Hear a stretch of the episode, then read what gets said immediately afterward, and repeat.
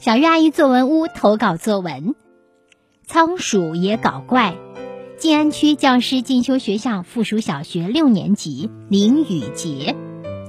鲜艳的红木桌上，温馨舒适的小屋内，柔软如棉的被窝上，躺着只浑身银色如石的小仓鼠，好文静的样子。瞧，那一身银灰，灰得如一颗颗软绵绵的石头组成的。可那一身灰里还透点黄，隐隐约约的，仿佛藏在石中的黄金。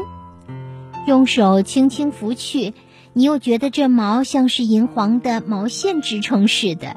它的头上是两只小而巧的红耳朵，宝石般的镶在脑袋上。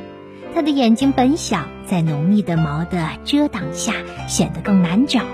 它的眼睛很小，但有神，像一盏明灯，照着前方。它的嘴巴也小，短而细的一条刀痕般。别小瞧这嘴，它吃起东西来与猛虎没什么区别。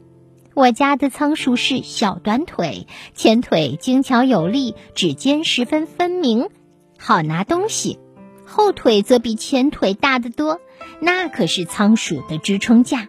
这个家伙的尾巴呀，小巧玲珑，犹如一条毛线挂在臀上。怎么样，我的仓鼠可爱吧？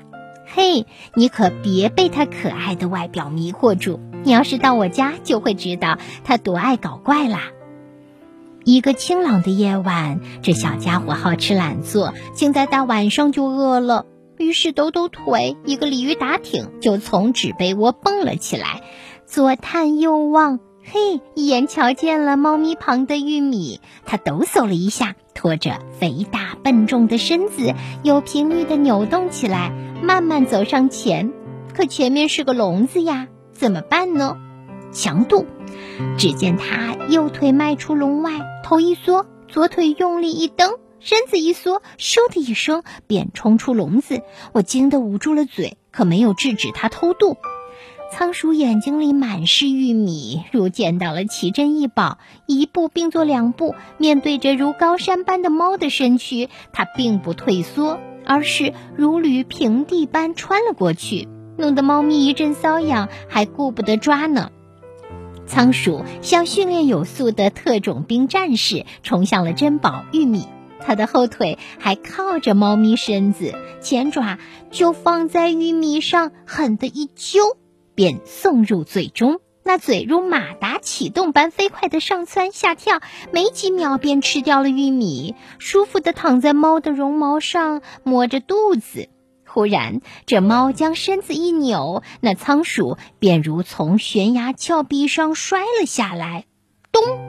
仓鼠狗啃泥般的重重倒在地上，便转身站了起来，双眼紧贴在一起，眉毛倒竖，鼻子张得与苹果一般大，嘴因愤怒而张得大大的，如牛一般向小猫身上重重地撞上去。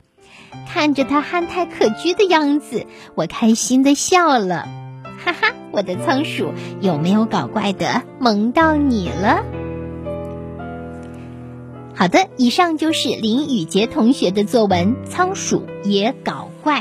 接下来有请陈静老师来点评这篇作文。同学们，你们养过小仓鼠吗？林雨洁同学的《仓鼠也搞怪》。是不是吸引着你也想养一只？文章写的是一只银灰色的、带有喜剧色彩的小仓鼠，外表文静可爱，却爱搞怪。居然不顾大山般的猫咪，在猫嘴下抢到了美食。虽然最后为了美食付出狗啃泥的代价，却依然惹人喜爱。文章多处运用了比喻的修辞手法。形象地描摹出仓鼠的外形特点，身体的灰就如一颗颗软绵绵的石头，摸上去又如毛线的触觉。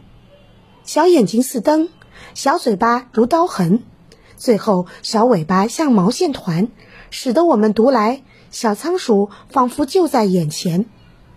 我们想要把一个事物形象地展示给读者，就是要像林雨杰同学这样。准确观察，细致记录，抓住每个事物独特之处。比如雨洁同学的仓鼠身上的毛色与众不同，看上去和摸起来的感觉也不相同，要清晰地表达出来，这就需要利用常见的事物来比喻。恰当的比喻让文章增色不少。另外，仓鼠偷吃的故事使文章极具感染力。一系列的动词蹦、左探右望、瞧、抖擞、拖着、扭动，把仓鼠偷吃的样子逼真的再现出来。他对仓鼠的喜爱之情也跃然纸上。我们平时的写作也要注意多搜集这样生动的动词。它们能够帮助我们使文章更有表现力。